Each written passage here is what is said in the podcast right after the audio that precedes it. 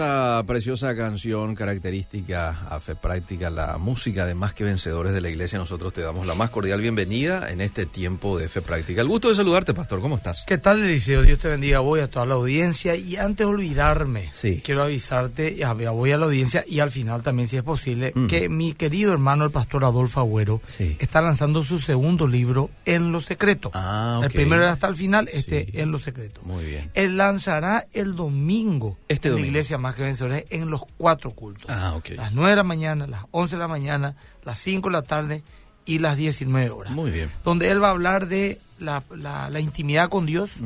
Presente- eh, la, la prédica, el mensaje va a tener que ver con su libro.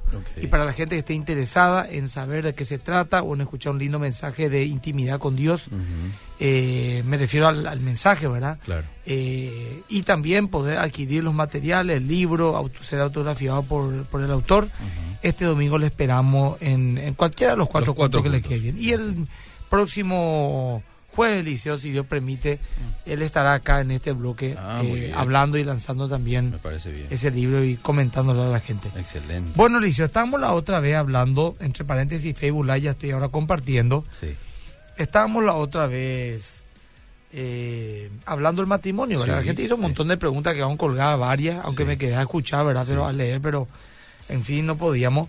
Eh, y continuamos con este tema del matrimonio, Liceo, ¿verdad? Los roles, Los la sexualidad. Ujú. eh, la fidelidad, eh, la parte económica. Sí.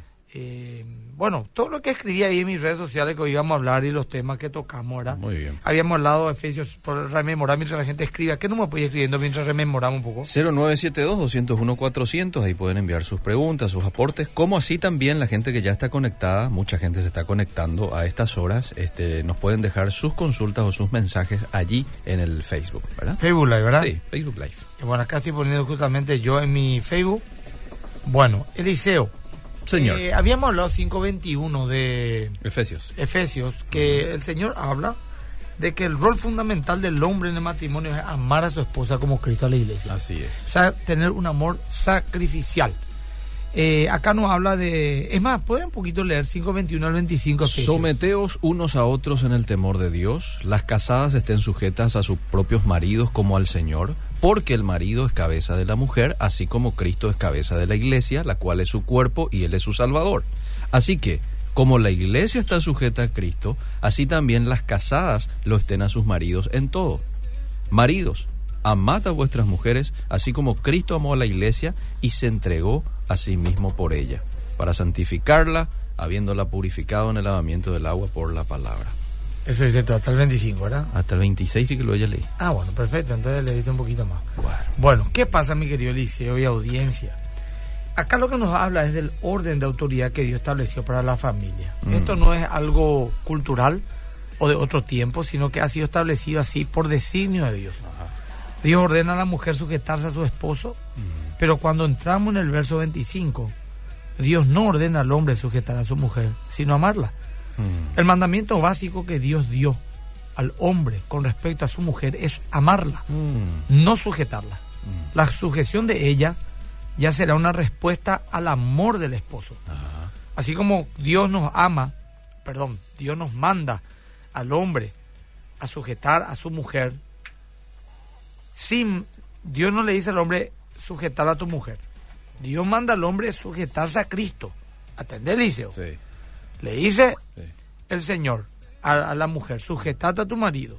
Y al marido no le dice sujetarla a tu mujer, le dice amala y sujetate A a mí, Mm. a Cristo. Amén. Bueno, eso también es una pregunta recurrente en las mujeres. Y si mi marido no se sujeta a Cristo, dice, bueno, vamos a ir viendo, vamos a ir viendo, vamos a ver, preparen su pregunta. Entonces el mandamiento básico de Dios, que Dios dio al hombre con respecto a su mujer, es amarla, no sujetarla. Y la sujeción de ella será una respuesta al amor sacrificial de María hacia ella. Y así como Dios no manda al hombre a sujetar a su mujer, sí manda a sujetarse a Cristo.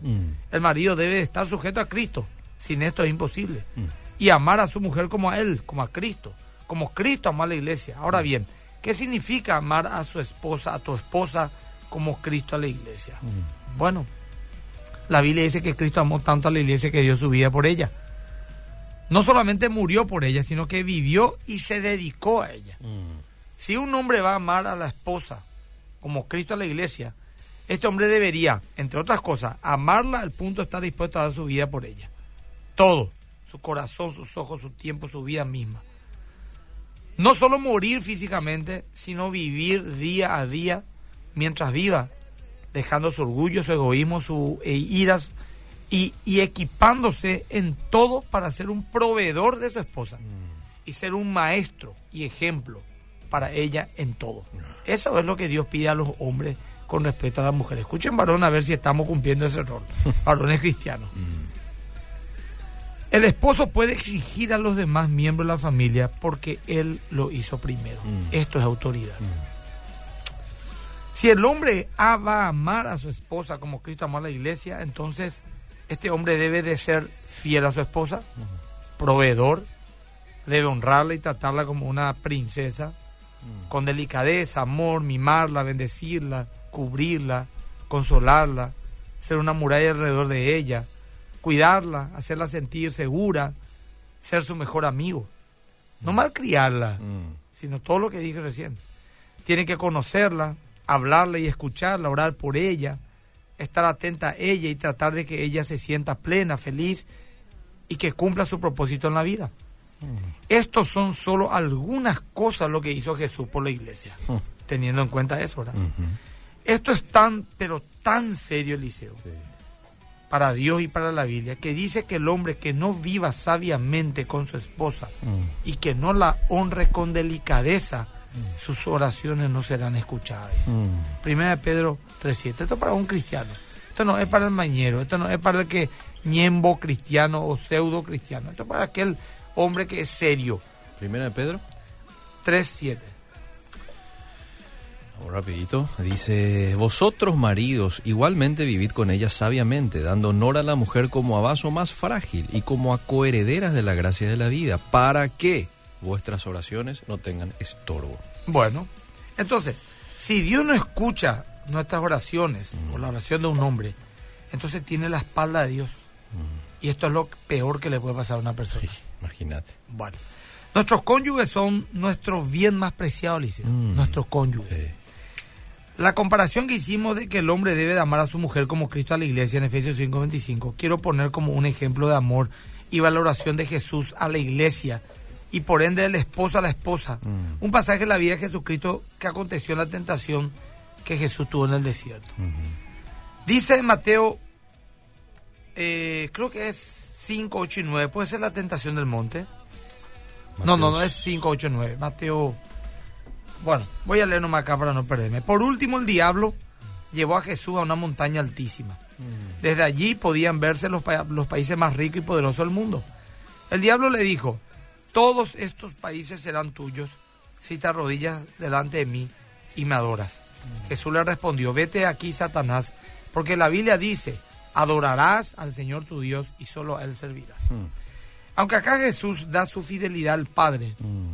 también implícitamente está dando su fidelidad y entrega a la iglesia. Ujú. Si Jesús accedía a esa oferta, perdería la autoridad de poder ser salvador del mundo en general y de su iglesia en particular. O sea, no accedió a esa tentadora oferta por amor a ella. Como dicen las escrituras, se entregó a sí mismo por ella, a la iglesia. ¿Cómo podemos bajarlo de forma práctica ese acontecimiento en la vida de Jesús? Lo que Jesús hizo fue rechazar toda la oferta del mundo por amor a la iglesia. ¿Sí o no? Sí, Eliseo? señor. Bueno, un marido que ama a su esposa como Cristo a la iglesia es un marido que rechazaría todas las ofertas, por tentadoras que sean, Mm. Con tal de no perder a su mujer. Mira, vos. Lastimosamente vemos día a día en este sistema caído como el cómo se destruyen las familias porque muchos hombres dejan de a sus esposas por tentaciones temporales, placeres pasajeros, Sí. sin valorar lo que realmente tienen, la mismísima bendición de Dios. Y lo dice Proverbios 18, 22, dice. Sí, señor. ¿Qué El es que nuestra haya esposa para haya nosotros? bien. El que haya esposa haya el bien y alcanza la benevolencia Ahí de está, Jehová. la bendición de Dios alcanzó. Los esposos fuimos llamados a santificar a nuestra esposa, dice Efesios 5:26. Mm. Hemos leído recién. Sí. Y cuando Dios nos da una mujer por esposa, nos manda a formarla para mejor, a fin de presentar con los años a Dios una mujer mejor de la que encontramos. Una mujer después de 15, 20 años casada, mejor emocionalmente, mejor espiritualmente. Ese es el llamado que tenemos como esposos. Sí, señor. No digo físicamente por dos motivos, Liceo. Porque los años pasan y Sí. la naturaleza nos muestra que decae nuestra belleza en comparación a nuestra juventud. Sí. Pero tampoco porque podemos darle énfasis a eso, Liceo, porque al fin y al cabo el cuerpo va a decaer. Y ya no pasa por el cuerpo, pasa ya por el alma. Que dice Cantar los Cantares, al que ama mi alma, dice. No al que ama mi cuerpo o los últimos implantes De, que me hice. de, todo, de todos modos, vos como esposo podés animarle, por ejemplo, a que ella mantenga su cuerpo Por caminando, supuesto. comiendo bien. Yo te voy a ¿verdad? solucionar el problema que Alicia. A ver. Tu cuerpo, según 1 Corintios 7, no te pertenece a vos, le pertenece a tu esposa. Eh, Y Y el cuerpo de tu esposa te pertenece a vos. Entonces yo le digo a mi esposa, Mm. mi amor, quiero que cuides mi cuerpo. En Mm. primer lugar por tu salud y segundo lugar por tu estética. Porque también tenés que cuidarte. Claro. No voy a pretender que sea una modelo. Mm, No voy a pretender que tenga curvas perfectas. mm. Pero quiero que cuides tu cuerpo. Quiero que cuides tu apariencia porque es una parte importante. ¿Te imaginas tener un hombre o una mujer, Sí. cualquiera de los dos, Mm. con mal aspecto, eh, con falsa, falta de higiene? Eh, es un área muy delicada. Sí. Pero el punto no es eso, sabemos, damos por hecho, vamos Sí. a usar el sentido común que esa parte hay que cuidar. Sin ser un fitness, ¿verdad? No Claro. una cosa de esa. Nuestro llamado es presentar a la mujer mejor emocionalmente, espiritualmente, etcétera, Mm. que cuando la tomamos. Que ellas vean el carácter de Cristo en nuestras vidas, Liceo. Mm. Ojalá. ¿Será que tu esposa y mi esposa están escuchando? Hay que preguntarle ya. ¿Qué- a la Tatiana, por la duda, estará escuchando. Sí.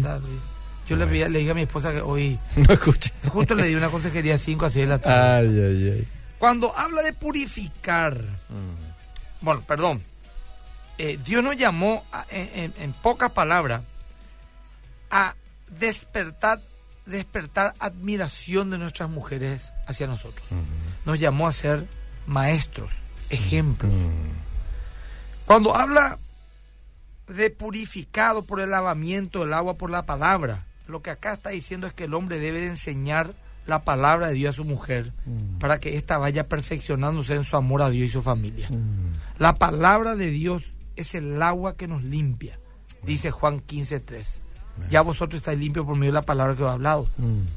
Y Juan 17, 17 dice, ¿qué cosa dice?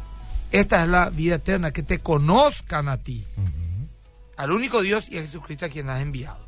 El pensamiento de un esposo que ama a su esposa como Cristo a la iglesia debe ser el mismo pensamiento de Cristo. Tenemos que amar a nuestras mujeres, cuidarlas, valorarlas, servirlas. Este es el principio fundamental de la autoridad. Jesús dijo que Él no vino a ser servido sino a servir, siendo el mayor de todos, como Cristo a la iglesia. Escucha, vos santifícalos en tu verdad, tu palabra es verdad. Muy bien. Juan 17, Santifícalo en tu 17. verdad, tu Sí. palabra es verdad. Ah, eso dice Juan 17, 17. Juan Ah, yo, 17, yo 17. cité Juan 17, 3. Perdón, perdón. Ahí está. Pensemos así. Pensemos como Jesús y todo nos irá mejor en nuestro matrimonio. Mm. Es una decisión, es una entrega.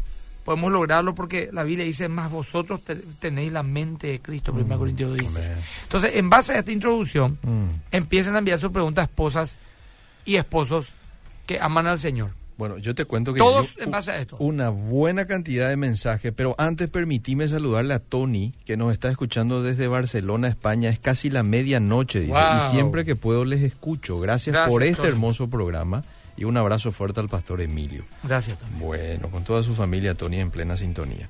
Voy al siguiente mensaje, ya los mensajes de la audiencia. Esta es una pregunta que dice, ¿qué opina de mantener el cuerpo bailando con música que no sea, que no tenga un contenido cristiano? Dice un oyente.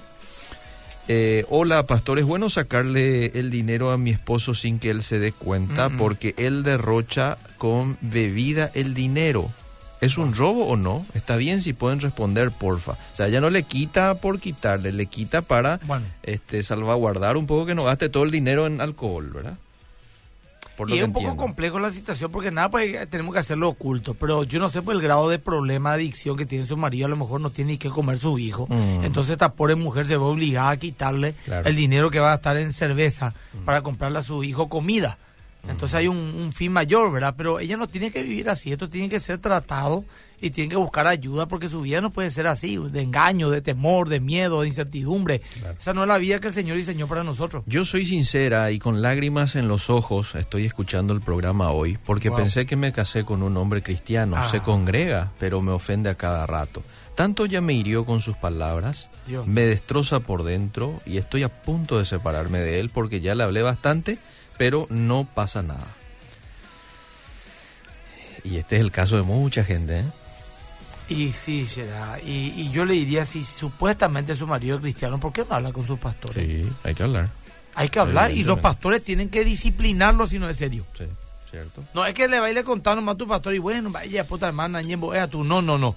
Se le habla, se le disipula, si no cambia, se le pregunta, ¿cuál es tu situación?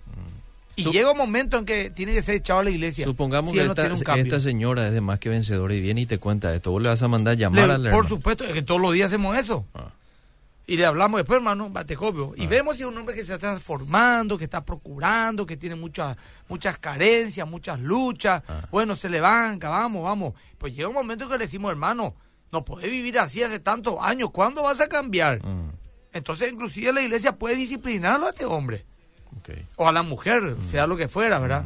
Eh, no, no se puede permitir eso. ¿Y te parece con motivo de separación en algún momento Eh, esto? por Si supuesto, no es que, la Biblia habla de separación también en estos casos. No estamos sujetos a esclavitud, dice 1 Corintios 7. Ok. Pero es un tema más profundo para debatir. No le estoy diciendo sepárate ya.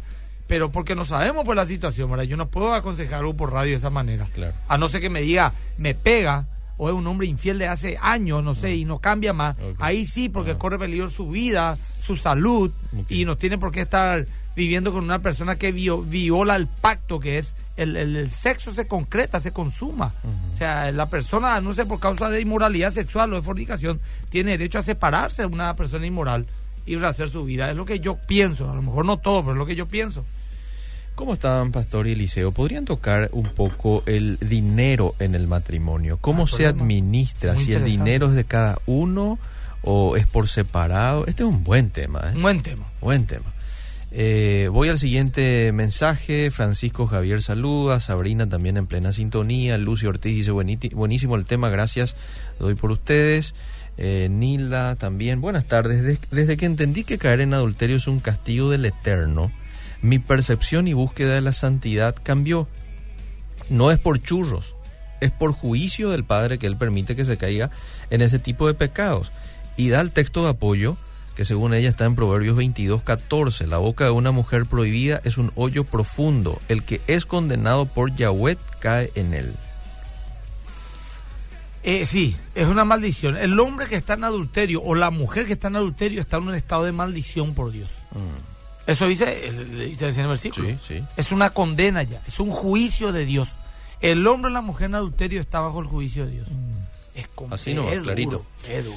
Quiero acotar que está muy bien enfatizar el amor y cuidado de la pareja, pero es importante aclarar también que debe haber un equilibrio, porque muchos idolatran a su pareja o familia. No, claro. Y algunas personas se aprovechan de su pareja cuando se dan cuenta que le ama verdaderamente, los manipula. Y la parte que ama sufre mucho. ¿Cómo poner el equilibrio, Pastor Emilio?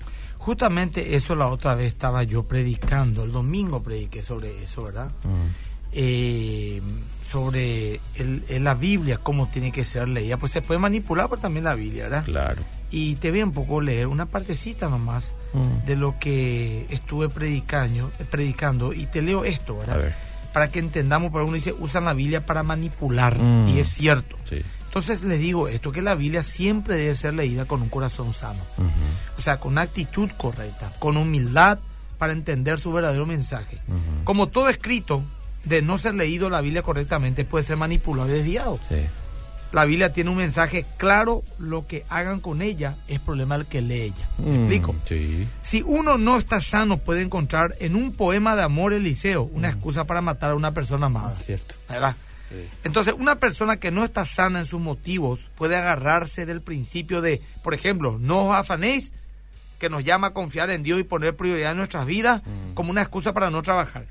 De perdonar 70 veces 7, que nos da la fórmula de gracia y una vida emocional sana, como una excusa para hacer todo el daño que quiera hacerle a otro total, el otro se ve obligado a perdonarle 70 veces 7. Mm. No sé si me estoy explicando. Sí, claramente. Así que leamos la Biblia con un corazón correcto, le dice. O si no, historia. Sí. No nos dejemos manipular. Sí. Tenemos mensajes. Y la. Biblia hay que leerlo de manera general también, no es agarrar un versículo aislado y este trasladarlo a lo que uno quiere, ¿verdad? Porque como decía Marcos Witt, un texto fuera de contexto se vuelve un pretexto, decía él. Mm.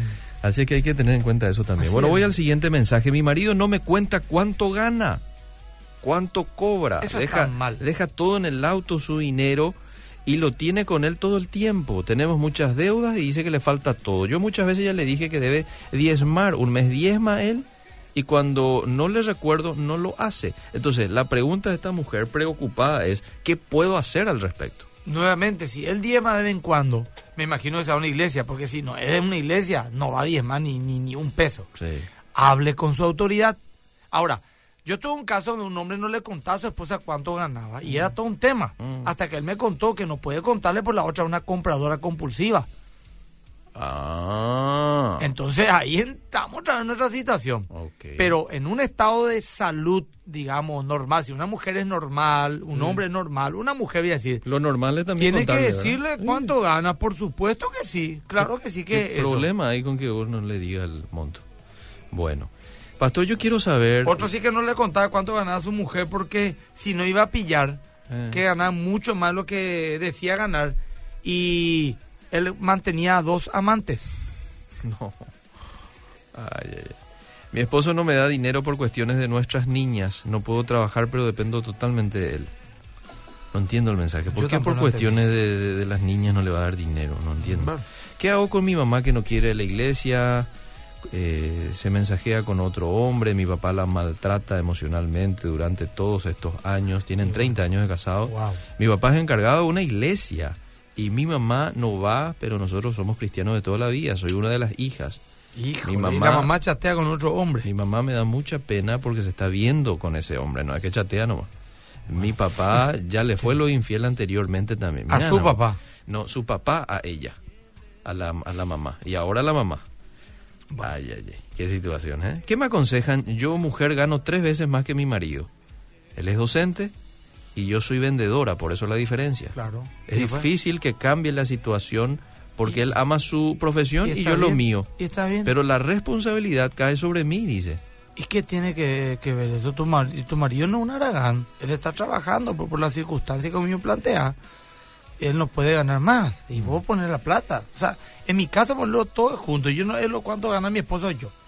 Para mí todo gano yo y ella juntos. Yo también me manejo Entonces así. vos agarrás Sí. sencillamente es así el tema. Vos ganás tres veces más a tu marido.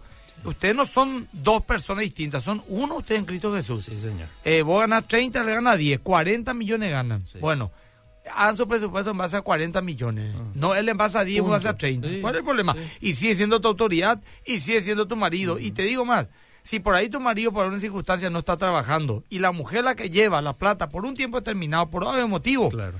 el hombre sigue siendo la autoridad en la casa, dice la Biblia. No pasa por dinero, pasa por un designio de Dios. Y una mujer sabia, una mujer espiritual, lo hace. Le da lugar a su esposo. Sumamente claro. Sencillo. Si en una pareja hay un historial de adulterio de una de las partes, también violencia emocional, drogadicción de una de las partes, ¿es lícito para la otra persona el divorcio? Justamente ese tema estamos tratando ahora, porque lo que pasa es que muchos adictos eh, le llevan a esclavitud a su familia. Eh, roban, mienten, manipulan, desaparecen un tiempo, aparecen de vuelta y desgasta la relación al punto tal que ya es inconcebible llevar adelante. Sí. ¿verdad? Hay que buscar mucha ayuda, ¿verdad? Pero la vida, pues, nos dice a causa de adicción también puede separarte. Pero si el adicto, por ejemplo, cae en inmoralidad sexual, bueno, ahí ya tiene todo el derecho la mujer o el hombre, sea quien fuera, de poder abrirse. Sí. Bueno, esta señora dice que está escuchando con su marido a estas horas y le pide su respuesta con relación a esta pregunta. ¿A Con mi esposo estamos bien, pero no podemos mantener una armonía por nuestras actitudes. Ajá. Los dos nos mimamos, hablamos, pero no lo podemos mantener. Mm.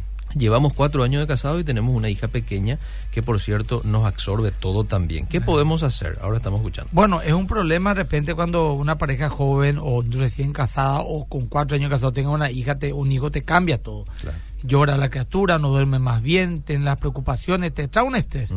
Pero es sencillo, Liceo. Ambos tienen que ir a la cruz.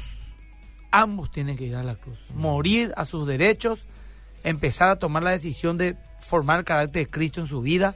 Porque si los dos le buscan a Cristo de verdad, Eliseo, Mm. esa es la solución de todo el problema del matrimonio.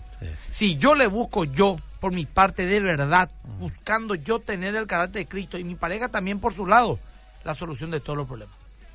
En su iglesia hay consejería matrimonial, pero ustedes priorizan, obviamente, No, a los que si son... es de otra iglesia, que Ah. si alguien me pide, no vamos a atender. Ah. No tenemos Bueno, tiempo, clarito, no podemos. Clarito. Que vaya confianza o que vaya a su propia iglesia. Muy bien. Ahora, eh, nosotros atendemos gente que es de más que vencedores o gente no creyente que estamos ganándole para el Señor.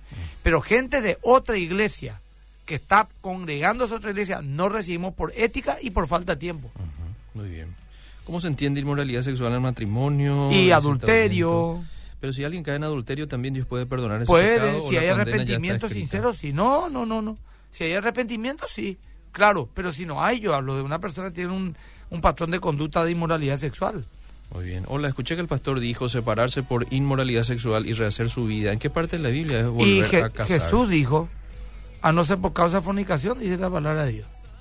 Y vamos a traer un estudio sobre eso, Liceo. Sí, sí. No, est- estamos hablando. eh, eh, el, el martes nos hablamos un poco de eso. Hace dos martes que venimos hablando con el pastor. Pero sería bueno también desde aquí. Sí, ah, pero hablando exclusivamente de eso. Muy bien. Una pregunta, pastor. Cuando un esposo, cuando un esposo desde el matrimonio antes siempre fue infiel, luego conoció a Cristo y luego la esposa se entera que continúa con la infidelidad y le perdona, pero él se priva en intimidad de ella. Son de 62 años, viven juntos, pero él se aparta siempre. Bueno, hay que, hay que tratarse acá. Hay, hay mucha necesidad en este, en este tema, che. ¿eh? Mm. Hola, escuché volver a casarse, no contestó, dice. Se me colgaron ya en esa palabra. Se puede, a mi criterio, volver a casar una persona cuyo cónyuge, sea esta varón o mujer, le haya sido infiel y no se haya arrepentido. Le dejó por otro hombre, le dejó por otra mujer. Es un hombre o una mujer reiteradamente que en adulterio. No hay arrepentimiento. Le puede dejar por caso de inmoralidad sexual, adul- fornicación, adulterio La y rehacer su vida. Es mi criterio. Ahora, pedime que lo desarrolle, vamos a ver un programa, pero es mi criterio a grandes rasgos por un caso muy recurrente, ¿verdad? Y no hay arrepentimiento. Ahora, si hay arrepentimiento, tiene que haber perdón, por supuesto. Estoy hablando en ese caso, en ese caso puntual. Claro. Sí. Bueno, preguntan aquí cómo hacer cuando, por ejemplo, en un matrimonio hay infidelidad, pero no precisamente con una persona, sino con pornografía. Y también es un problema grave la pornografía, hermano querido. La pornografía luego es imposible consumirla durante mucho tiempo sin practicarla. Y como en la pornografía se practican mil barbaridades, posiblemente lo quiera hacer con otro que no sea tu cónyuge. Eso es lo normal. Aparte, si llama al caso, luego ya es una, la pornografía ya es un adulterio ahí mental, te voy a decir, por alguna manera. Es otra gran plaga. ya. Y ahora llega el mensaje de mi marido está en la pornografía, mi cónyuge está en la pornografía, yo tengo 34, Mm, él 46. pornografía es un Yo no le amo más y no puedo dejar, no sé por qué, estoy confundida. No le ama más al marido, pero tampoco le puede dejar y él está en la pornografía. Él le pasa 12 años. Ese tema no le amo más, todo hay que tratar. Bueno. Bueno, ¿vos querés seguir desarrollando algo? ¿O, o te No, no, no mensajes? sé. Oye, ese, acá en Fibula hay nuevos mensajes. Podemos desarrollar, podemos desarrollar Ah, más. hay, hay todavía mensajes. Sí, es que hay para, por lo no pues la gente no leyeron mi mensaje urgente. Eh. Tengo todavía para desarrollar mucho, tengo para hablar. Y andame un poquitito y después te leo más mensajes. Poquitito. La. Biblia dice en, en Filipenses 1.6. Mm. ¿Qué dice Filipenses Te 1.6? veo. Filipenses 1.6. Algún tiempito acá porque... Filipenses. Yo sé que dice, pero quiero leerlo. Bueno. Dice, estando persuadido de esto, que el que comenzó en vosotros la buena obra, la perfeccionará hasta el día de Jesucristo. Bueno, una vez que nos salvó el Señor, comenzó una hora de perfeccionamiento en todos los hijos, en sus hijos, Mm. que es de reponer la imagen caída de, de Dios en el hombre. Dios hizo al hombre y a la mujer a su semejanza, dice Génesis 1.27. Ujú. Y a causa del pecado, esta imagen se vio alterada y el hombre se empezó a reproducir según su imagen y semejanza, ya caída. Mm. Esto se reprodujo en todos los seres humanos, trayendo pecado y destitución de la gloria de Dios. Romanos 33, por cuanto todos hemos pecado, fuimos destituidos de la gloria de Dios. Mm. Entonces Dios envió a su Hijo para salvarnos y para devolvernos su imagen perdida, porque su Hijo era su misma imagen. Léeme por Colosenses 1.15. ¿Cómo no?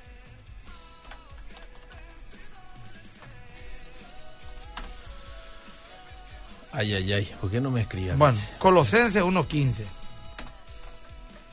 Voy a mirar mi Biblia para ver la tecnología tuya. Colosenses 1.15. Ay, ay, ay, vamos, vamos. Acá yo voy a buscar mi Biblia ahora. Dame un minuto. Ahí está, ahí está, ahí está. Acá ya encontré, ya encontré. Por la vez ya tengo mi Biblia acá. Él es la... Él es la imagen del Dios invisible, el primogénito de toda creación. Se habla de Jesús. Y Dios se comprometió a que su imagen se restaure en el hombre. Romanos 8.29. Romanos 8.29. Vamos rapidito. Vamos a ver quién llega primero la tecnología hoy. Romanos 8.29. Dice, porque a los que antes conoció, también los predestinó para que fuesen hechos conforme a la imagen de su Hijo, para que Él sea el primogénito entre muchos hermanos. O sea que hay una oposición espiritual diaria Sí. a que esta imagen del Hijo se restaure en el ser humano según 2 Corintios 4.4. ¿Verdad? Que dice, acá voy a leerlo rápido, 2 Corintios 4.4, en los cuales el Dios de este siglo cegó el entendimiento de los incrédulos para que no le resplandezca la luz del Evangelio de la gloria de Cristo, el cual es la imagen de Dios. Mm, Entonces, ¿qué significa esto, querido Eliseo? ¿verdad?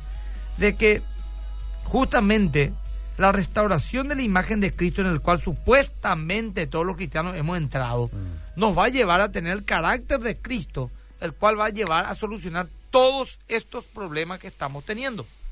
Uno me dice, tengo problemas de adulterio. Mm. Vean ese problema. Mm. Otro sí que pornografía. Otro sí que mal carácter. Mal carácter. Otro sí que... Todo eso no se trata de manera puntual.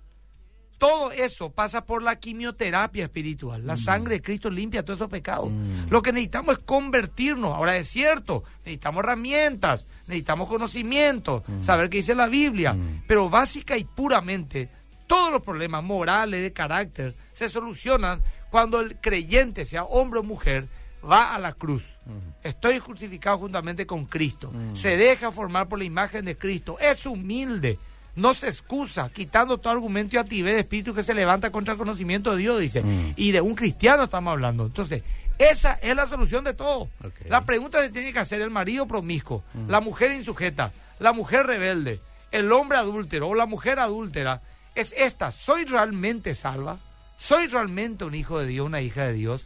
Y de ahí vamos a partir de esa base. Si lo sos, lo soy, si no lo sos, no lo sos. Y si lo sos, vas a dejarte formar por el Espíritu Santo que guía tus pasos. Dice, los que se son guiados por el Espíritu de Dios, estos son los hijos de Dios. Y el Espíritu de Dios no te decía, anda adulterar, anda a mentir, anda a mirar esto. Nunca. Entonces son guiados por la carne. Mm. Entonces, ¿son o no son hijos de Dios? Eso es lo primero que tenemos que definir. Y la pregunta que quizás alguien quiera hacer, eh, eh, ¿y qué pasa si, por ejemplo, eh, yo soy convertido, yo le busco a Dios, yo este, me fui a la cruz, pero mi marido no me sigue, ¿verdad? Y bueno, Bueno, ese es la- el yugo es igual. es el yugo Y hay que hablar con el marido. Si el marido dice, no, a mí no me importa la religión, déjate hinchar. Bueno, ya sabemos ya que no tenemos. Mm. Pero si dice, no, pastor, yo también soy un hombre de Dios. Y bueno, y demostrar pues con tu fruto. Mm, ¿O cuál es tu situación? muy bien, ahí está. Sumamente claro, che. ¿eh? Bueno, no hay más preguntas. Eh, dice... No me casi renuncio. Hola, el, el martes se está refiriendo al pastor con el, con el pastor Gil. Cuando escuchaba los mensajes, el pastor Gil casi renuncia al pastorado. El pastor Emilio no opina lo mismo hoy, dice. A ver, no Eh, entiendo. el pastor Emilio no opina lo mismo hoy. Cada mensaje y tu uh que llega, dice. Bromita nomás. y cada mensaje que llega, ¿verdad? Yo siempre Sí. los escucho, siempre concuerdo con usted, pero no me agradó lo que usted dijo que no ministra a persona que no es de su iglesia. ¿Por qué hace eso, pastor? Te voy a explicar, la Puede hermana. que miles de personas que le escuchan queden desanimados. ¿Acaso a usted no le duele? que- Bueno, pero se entiende. Espera, pero no, no, yo voy a explicar porque Sí. hay que explicar, Bueno, Liceo. está bien. Escúchame. Vamos, vamos. Yo, hermana, tengo una familia con tres hijos y una esposa. Tengo ocho horas de sueño de las 24, ya me quedan 16 nomás ya. Tengo que estudiar la Biblia y leer la Biblia. Eso me quita otro tiempo. Tengo algunas otras responsabilidades ministeriales, reuniones presbiteriales, tengo que irme a la tela, a la radio, preparar charlas, prédicas los domingos, me toma todo el sábado. Eso me quita otras varias horas más. Tengo que comer, tengo que tener un tiempo también yo con mis hijos. Tengo 250 líderes de manera directa. Mm. Si la atiendo a uno por semana, cada cuatro meses y medio me toca la segunda consejería. Esos son líderes, esos no son miembros. Ujú. Tengo parientes, Mm. tengo eventos sociales, el cumpleaños de fulano, de mi tío, de mi primo. Tengo prioridades, o sea que yo ni la iglesia da abasto siquiera para los que van ahí. ¿Cuánto más para los que no van? Tiene que entonces, mensaje, tiene entonces no podemos por una cuestión de tiempo. Sí. Eso nomás. Entonces, ¿qué pedimos? Si vos no tenés iglesia, hermana, te recibimos mañana mismo en para de consejería, si vos no sos creyente. Pero si voy a tener tu iglesia, anda a tu iglesia que te ayude. Mm. Y si en tu iglesia no te pueden ayudar, hay centros que te ayudan como confianza, por ejemplo, que no es una iglesia, pero hay hermanos preparados para esa charla. Sí. ¿Me explico? Sí. Entonces, por ese sentido, hermanos y hermanas en general, tanto a la que escribió como a los que están escuchando, a los que están desanimados, no puedo atender. Sí. Eso no es el punto. Sí, no, se entiende, se entiende perfectamente. Una cuestión de sentido. ¿Hay, hay, hay un poquito más mensaje? Eh, una opinión acerca de casarse a temprana, a temprana edad. ¿Qué tan conveniente puede ser? Y depende Emilio? toda la persona. Buenas Yo conozco tardes. gente que se casaron a los 40 y a los 41 comenzó mitad y ya está divorciado.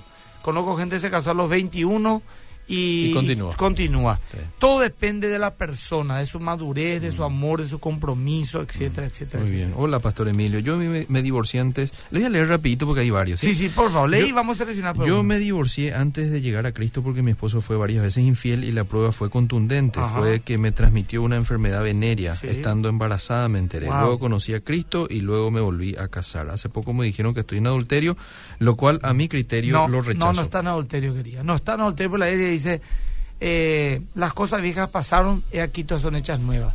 Vos te casaste y te separaste siendo una mundana y con buena razón, lógicamente, y luego en Cristo rehiciste tu vida. Así que para mí vos no estás en adulterio. Así de sencillo. Soy evangélica, mi novio católico. ¿Cómo puedo ayudarle a que se convierta? Oré desde hace tiempo y sigo orando y ya deja que le lea la Biblia, pero no logro, no logro que comprenda que Me gustaría que ella me responda, esta ayuda, chica. dice. Quiero que eh, a, a esta, a esta hermana, por favor, vamos a dejar tu mensaje para que responda. Si te pusiste novia siendo ya creyente o eran los dos no eran creyentes y luego vos te convertiste y ahora le querés convertir a tu novia, por decirlo de esa manera. Eso me gustaría que me responda. Bueno, rapidito. Después si responde, pues nos no, quedan- era creyente. era ya creyente. Era ya creyente. Bueno, entonces mi querida, no tengo nada que decir. La Biblia dice, no un nadie es igual. Si la Biblia dice claramente, O sea que ella está en desobediencia. Por ahora. supuesto que está en desobediencia. Atender tampoco. Ella es una hija de Dios. A lo mejor no está en es igual. A lo mejor ni, ni uno los dos lo es. Porque yo no puedo entender eso, que la Biblia sea tan clara, siendo usted luz, tiniebla. No, caso, no, eh, eh, poco, pastor. No, no era creyente. Ah, bueno, Recién me convertí. ah, pastor. no, entonces mi reina te voy a decir una cosa. Dale un margen a tu novio, Mm. pero si la cosa no va cambiando, entonces Chau, posiblemente chau, eso se va a romper. ¿Por qué? ¿Por qué? Porque eh, entiendo tu corazón está involucrado y, y ha de ser duro para vos esa posibilidad. Pero hablar claro con tu novio y decirle, este camino yo quiero seguir, ¿me acompañó o no? Si te dice sí, bueno, que se acople. Si te dice no, vas a sufrir un tiempo nomás y te vas a olvidar. Pero si no, vas a sufrir toda la vida. ¿Qué entendés vos por este texto que está en 1 Corintios 11.10? Ya nos estamos yendo, ¿verdad? Dos minutos Sí, más. pero dice esta señora, por lo cual la mujer debe tener señal de autoridad sobre su cabeza por causa de los ángeles. ¿Cuál es la relación de la mujer con los ángeles? No es nuestro no, tema, no pero, tema. Ya pero, bueno, y aparte en tres quería nomás minutos. leer. Eh, Eliseo, eh, ¿sabes que vamos a hacer lo siguiente? Sí. Reitero que vamos a tener este domingo el lanzamiento del libro del Pastor Adolfo. En los cuatro cultos. El sábado tenemos LPA, Libres para Adorar, un evento pero de gran escala, una puesta en escena de danza, teatro y música de primer nivel en la iglesia más que a las 18 horas. Hay que estar ya si es posible antes porque de seguro se va a llenar el auditorio principal y luego van a habilitarse creo que dos salones más, pero ya con pantalla gigante.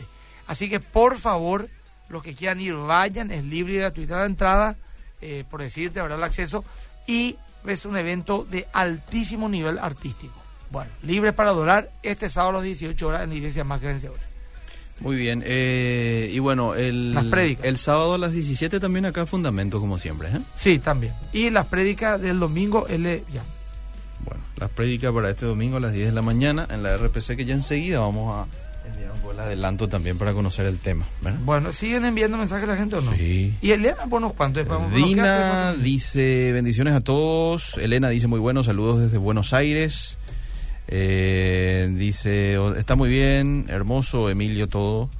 ¿Será que podrías explicar? Ya no nos da tiempo para explicar. Carolina dice bendiciones, pastor. ¿Qué pasa cuando en un matrimonio el hombre le oculta a su esposa las cuentas que tiene y cuando ya no puede o sale de su control recurre a ella para que se Mm. solucione todas sus mentiras y cuentas? financiera le dicen. Eh, está mal eso. Nada, el que no, nada debe, nada teme. No hay que.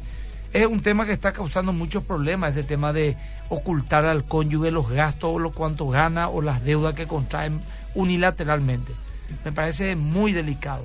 Una deshonestidad muy grande, por lo menos entre creyentes, ¿verdad? Eh, bueno, hay más mensajes. Rosy agradece. Este, bueno, gracias, pastor, por tu Bueno, tiempo. vamos queridos. Y bueno, el próximo sábado estamos con el pastor Adolfo, jueves. Jueves. Con el pastor Adolfo, Vamos a esperarle. Que Sí. Dios les bendiga a todos. Chao, chao.